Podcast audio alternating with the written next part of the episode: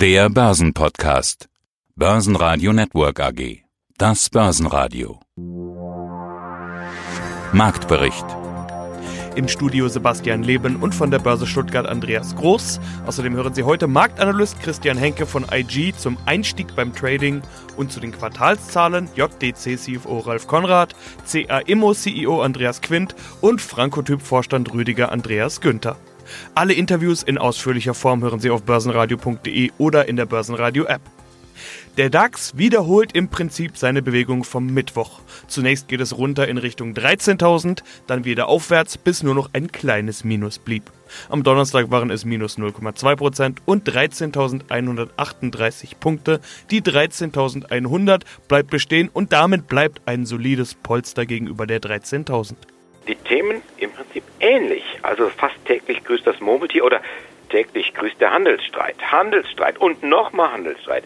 Mittlerweile gibt es ja Meldungen, dass es in diesem Jahr 2019 nicht mal mehr zu diesem berüchtigten Teilabkommen kommen wird zwischen USA und China. Und spannend auch die Frage, ob Trump die Demokratiebewegung in Hongkong tatsächlich mit seiner Unterschrift auch offiziell unterstützt, damit diese ja, Vereinbarung, die durch den Kongress durchgewinkt worden ist, ob die dann tatsächlich auch Gültigkeit erlangt. Sollte es dazu kommen, hatte China kürzlich auch entsprechende Gegenmaßnahmen angedroht, wie die auch immer heißen können. Also das ist sicherlich ein Nebenkriegsschauplatz zu diesem Handelsabkommen, aber ganz klar, das trifft sich dann auch dort wieder. Es gab leicht optimistische Töne, die heute Morgen gekommen sind vom chinesischen Vizepremier Liu He, der gleichzeitig auch der Verhandlungsführer ist in diesem Handelsstreit. Aber wie gesagt, wir sind erstmal schwach gestartet, auch nochmal richtig runtergegangen in die Knie und jetzt zur Mittagszeit kommen wir aus dieser ganz tiefen Hocke zumindest ein bisschen wieder nach oben. Ja, guten Tag, meine Damen und Herren. Mein Name ist Christian Henke. Ich bin Senior Market Analyst bei IG Europe in Frankfurt. Und in Frankfurt treffen wir uns auch World of Trading. Deinen Vortrag, den du gerade gehalten hast, leider habe ich ihn verpasst, weil ich hier auch etwas busy bin, aber ich weiß ja schon, was das Highlight war, nämlich der Münzwurf. Das wollen wir mal ein bisschen erklären. Wir haben da schon mal drüber geredet. Gerade beim Trading sagen ja viele, ja, dann kann ich auch eine Münze werfen. Du hast gesagt, dann mache ich das doch. Erklär mal bitte den Hintergrund.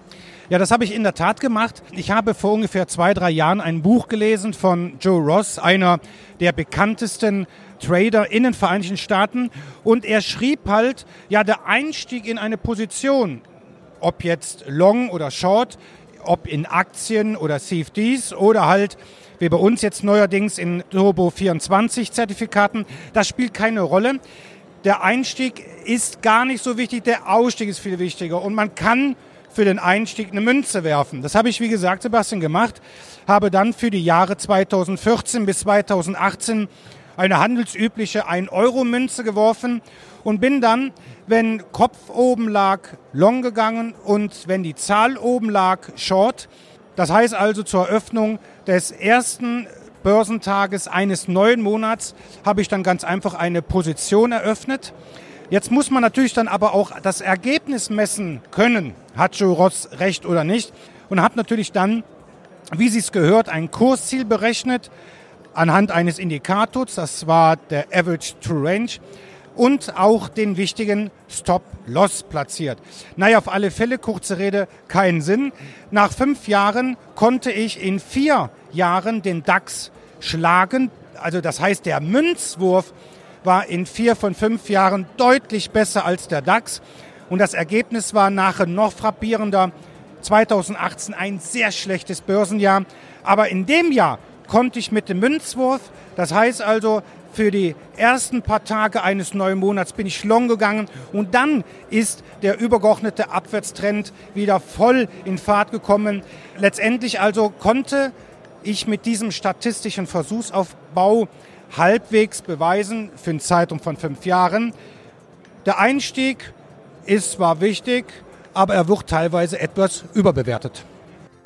Und dann haben wir noch die Berichtssaison, die ist immer noch nicht vorbei und es ist einer der letzten Berichtsdonnerstage des Jahres. Kommen noch mal einige Firmen dran, ganz viele Nebenwerte und eine Firma, die ehemals DAX-Wert ist, inzwischen ja auch in die zweite Reihe abgerutscht. ThyssenKrupp mit Zahlen, da schauen nach wie vor viele drauf und wir tun das jetzt auch. Wie waren denn die Zahlen? Ich habe so ein bisschen die Luft angehalten, ob Ihnen genau das Gleiche passiert, was mir auch ganz gerne passiert, wenn Unternehmen die Indexzugehörigkeit wechseln. Das ist ja relativ selten, dass jemand aus dem DAX rausfliegt und dann woanders dann zu finden ist. Es ist ungewöhnlich, aber eben nicht unmöglich. Da dachte ich, na, hoffentlich sagt er jetzt nicht DAX-Mitglied ThyssenKrupp. Nein, M-DAX-Mitglied ThyssenKrupp und ja, die Jahreszahlen, die wir jetzt hier bekommen. Und äh, es ist ein weiteres Verlustjahr, was bei ThyssenKrupp zu verbuchen ist und ein richtig, richtig schlechtes. Es ist so schlecht, dass ThyssenKrupp sogar die Dividende streicht. Der Verlust schnellt in die Höhe von 62 Millionen, und wir sprechen hier Minus, auf 304 Millionen Euro. Das Stahlgeschäft läuft schlecht. Verluste im Anlagenbau, Restrukturierungskosten, Rückstellungen für Kartellverfahren. All das schlägt natürlich kräftig ins Kontor. Diese Zahlen sind insgesamt noch schwächer als befürchtet. Jetzt könnte man irgendwie auf einen Ausblick setzen. Nein, Pustekuchen funktioniert auch nicht. Verbesserung für das laufende Jahr und das nächste Jahr nicht zu erwarten. Wir haben ja da dieses ähm, unterjährige gebrochene Geschäftsjahr. ThyssenKrupp geht im Stahlgeschäft von einer schwächeren Entwicklung aus. Also, da kann man sich ausmalen, was die Aktie tut. Sie taumelt jetzt zweistellig mittlerweile. 11 Prozent geht runter. Die Aktie von ThyssenKrupp gibt es für 12 Euro zu haben. Ja, mein Name ist Ralf Konrad. Ich bin Finanzvorstand und zuständig für IT bei der JDC Group. Als wir unser letztes Interview miteinander geführt haben, hatten Sie gesagt, der Newsflow zieht jetzt an. So war es auch. Das bedeutet natürlich auch, dass wir jetzt gar nicht über alles sprechen können, alles Revue passieren lassen können, denn das letzte Interview ist ja rund zwei Jahre her. Beginnen wir aber mit den aktuellen Meldungen, der aktuellsten, den neun Monatszahlen. Da sehen wir Umsatz plus 20 Prozent auf 79,6 Millionen Euro. In Q3 waren es sogar 24 Prozent plus, also nochmal mehr. Ihr Statement dazu in der Pressemeldung, das dritte Quartal ist aufgrund der Sommerpause in unserer Branche normalerweise das schlechteste des Jahres. Dass wir in so einem Quartal im Umsatz noch stärker zulegen konnten als in den übrigen Quartalen zeigt, dass die Unternehmensentwicklung weiter in die richtige Richtung gehen wird. Ja, entscheidende mhm. Frage, wie haben Sie das denn geschafft? Das ist eine gute Frage. Wir haben uns in den letzten Jahren verstärkt auf das Großkundensegment fokussiert, konnten im Jahr 2017, Ende 2017, den ersten langfristigen Fünfjahresvertrag mit der Lufthansa unterschreiben wo wir das gesamte Belegschaftsgeschäft über unsere Plattform abwickeln. Da sind in der Zwischenzeit viele klangvolle Namen dazugekommen, zum Beispiel die Bavaria Wirtschaftsagentur, das ist der Belegschaftsmakler der BMW. Ganz neu, vor wenigen Wochen konnten wir eine Kooperation mit der VW Bank kommunizieren. Wir haben die Sparda Bank Südwest als Kunden gewonnen. Wir haben den ersten Versicherer, den ersten kleineren Versicherer mit der Rheinland auf unserer Plattform. Und was jetzt die letzten Tage durch die Presse ging, ist, dass wir einen Fünfjahresvertrag mit der Comdirect Bank unterschreiben konnten, wo wir den Online-Versicherungsmakler von A bis Z zur Verfügung stellen und eben diese ganzen Themen, auch wenn viele von den klangvollen Namen, die ich jetzt gerade erwähnt habe, noch gar nicht zum Umsatz beitragen, weil die Projekte gerade erst anlaufen, ist es halt doch so, dass unsere Plattform deutlich größer geworden ist. Wir haben mittlerweile viel mehr Verträge, die wir verwalten. Es läuft einfach viel mehr Geschäft über unsere Plattform und deswegen steigt der Umsatz und erfreulicherweise auch der Gewinn. Und ein paar News wollen wir auch noch durchgehen. Heidelberger Druck, was gibt's hier Neues? Wir hatten da, ich muss ein paar Wochen her sein, mal drüber gesprochen, dass man sich stärker auf das Kerngeschäft fokussieren will. Und jetzt geht man da auch den entsprechenden Weg und verkauft den Bereich Hightech Coatings an einen Konkurrenten, der da heißt ICP. Kaufpreis knapp 40 Millionen Euro. Jetzt äh, kann man das nicht gleich hier auf der Gewinnseite verbuchen. Gibt es natürlich ein paar Kosten, die damit verbunden sind. Aber immerhin 20 Millionen Euro sollen als Gewinn hängen bleiben. Der Verkauf ist angekündigt, muss noch genehmigt werden, deswegen muss man dann auch so ein bisschen mit dem Konjunktiv dann entsprechend reden. Außerdem, ganz interessant, diesen Konkurrenten ICP, an den verkauft man nicht nur das Geschäft, sondern man gibt auch gleich eine strategische Partnerschaft bekannt. Kommt gut an insgesamt am Markt. Die Aktie von Heideldruck klettert heute Vormittag fast 5%. Rüdiger Andreas Günther, CEO und CFO von Franco Di Postalia. Guten Tag. Und Sie haben Zahlen vorgelegt. Umsatz stabil mit 152,4 Millionen Euro. Das bereinigte EBITDA steigt um 19,9 Prozent auf 22,0 Millionen. Ihre eigene Überschrift der Pressemeldung. Franco-Typ überzeugt mit starkem dritten Quartal. Wie gut war also das Jahr bisher und vor allen Dingen Q3? Q3 war wie erwartet sehr, sehr stark. Wir sind ja im ersten, zweiten Quartal etwas schwächer hinein gestartet, hatten einige Verzögerungen bei unseren äh, Produkten und äh, bei unserer Produkteinführung und das haben wir wie erwartet und wie auch versprochen im dritten Quartal aufgeholt und haben dann ganz gute Entwicklung gemacht, mit der wir zufrieden sind und die uns auch für das Ende des Jahres optimistisch in die Zukunft blicken lässt. Entwicklung ist ein gutes Stichwort. Wir verfolgen Ihre Entwicklung ja seit einiger Zeit und haben auch diesen Transformationsprozess genau beobachtet. Stichwort Act-Strategie. Äh, zuletzt wurde da über IIoT gesprochen, also nicht nur IoT, Internet of Things, sondern eben IIoT bei Ihnen. Äh, Im letzten Interview haben wir das ganz ausführlich besprochen. Früher war eine meiner ersten Fragen, beziehungsweise das Intro bei Ihnen immer Frankotyp Postalia, der Hersteller von Frankiermaschinen. Das stimmt nach wie vor, aber jetzt heißt es bei Ihnen in den Meldungen Experte für sichere Kommunikation. Wie sehr sind Sie denn inzwischen neu aufgestellt? Anfang des Jahres hatten Sie mir bei einer ähnlichen Frage ja mal gesagt, dass Sie sich inzwischen dramatisch gewandelt haben. Also wir haben uns dramatisch gewandelt, was unser Produktspektrum angeht und die Ausrichtung in unseren Unternehmen. Es macht sich schon bemerkbar, auch in dem Wachstum digitalen Produkte. Wir sind 16 Prozent alleine bei den digitalen Produkten gewachsen. Nichtsdestotrotz ist es die 18 Monate, die wir sozusagen seit Auflegung der Strategie und Etablierung, Erfindung, Entwicklung, Ausbreitung in den Markt sind erst 18 Monate vergangen, ist natürlich, was die Profitabilität angeht und die Auswirkung auf den Gesamtkonzern, auf die Gesamtgruppe, ist noch klein. Aber wir sind auf einem guten Weg und das ist wichtig. Traditionell ist das Kerngeschäft, nämlich das Frankiermaschinengeschäft, in dem wir ja auch leichtes Wachstum zeigen und wieder Marktanteile gegenüber dem Wettbewerb äh, gewonnen haben, immer noch der Ertragsbringer. Aber es findet eine Metamorphose statt und da sind wir auf einem guten Weg. Und dann haben wir noch eine Story, über die wir schon gesprochen haben, aber es gibt Neuigkeiten, nämlich rund um den französischen Luxuskonzern LVMA oder LWM Asch auf Französisch und Tiffany. Da haben wir schon drüber gesprochen. Mögliche Fusion könnte bevorstehen. Was gibt's Neues? Ja, es geht so ans Eingemachte. Man, man verhandelt sozusagen. Das erste Angebot, das war äh, Tiffany wohl nicht genug und jetzt hat LVMH einfach nochmal nachgelegt und hat gesagt, gut, 120 Euro reichen euch nicht pro Aktie. Was sagt ihr zu 130? Also es geht wirklich zu wie auf äh, einem entsprechenden Bazar. Und das führt angeblich, auch das ist nicht bestätigt, das führt angeblich dazu, dass beide Unternehmen sich unterhalten. Was dann am Ende rauskommt, ist natürlich völlig offen.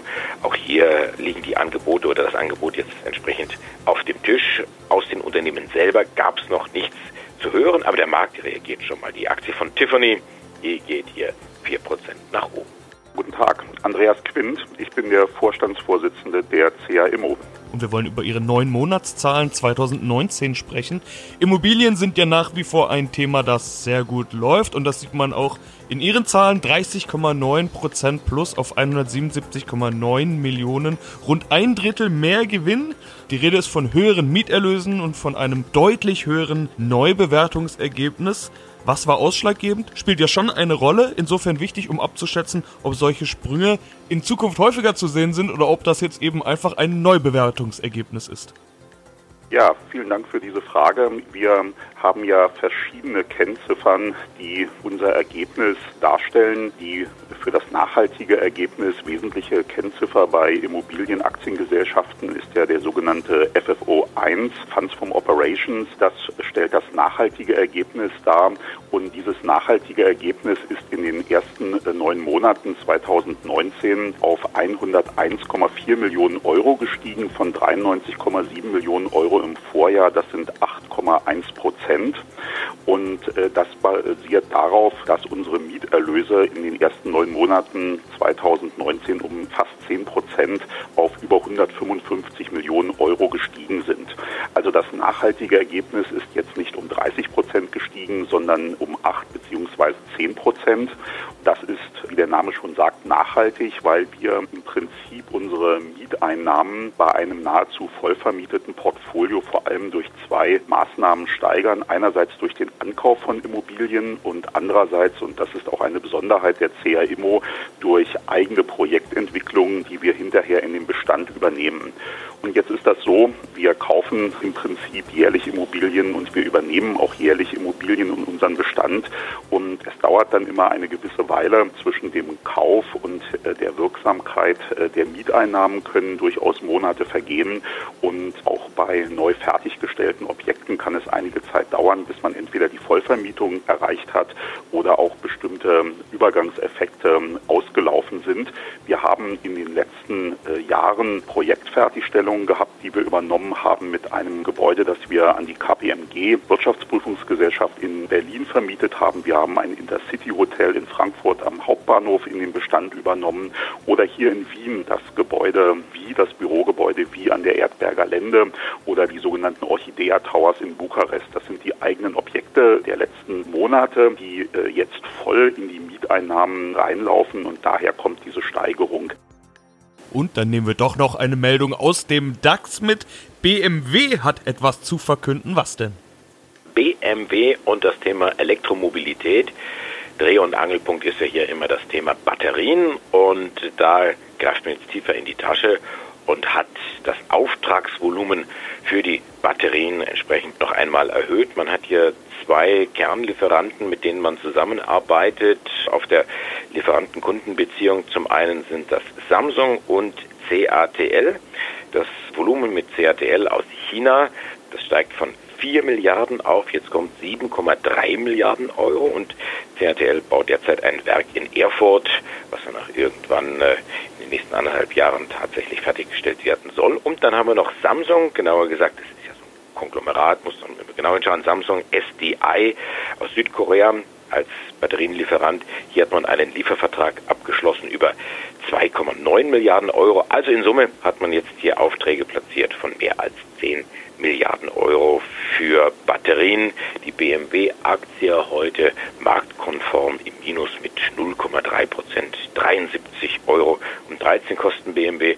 Und dann habe ich noch eine kleine Nachricht gefunden aus dem Bereich Biotech. Der Forschungschef von Morphosis hat seinen Rücktritt erklärt. Er heißt Dr. Markus Enzelberger. Bis zum 29. Februar 2020 will er noch dort arbeiten, wird dann aber das Unternehmen verlassen, will sich neuen Aufgaben widmen. 17 Jahre war Enzelberger bei Morphosis und hat er also in den letzten Jahren den Bereich Forschung geleitet. Und dieser Bereich Forschung, der wird, und das ist gleich die Nachfolgefrage, wird integriert in einen anderen Bereich bei Morphosis, nämlich den Bereich klinische Entwicklung. Also da wird es dann keinen neuen Vorstand geben, sondern der Vorstand von der klinischen Entwicklung wird das dann eben mitmachen. Kommt nicht so gut an am Markt, die Aktie etwa 2% im Minus. Börsenradio Network AG Marktbericht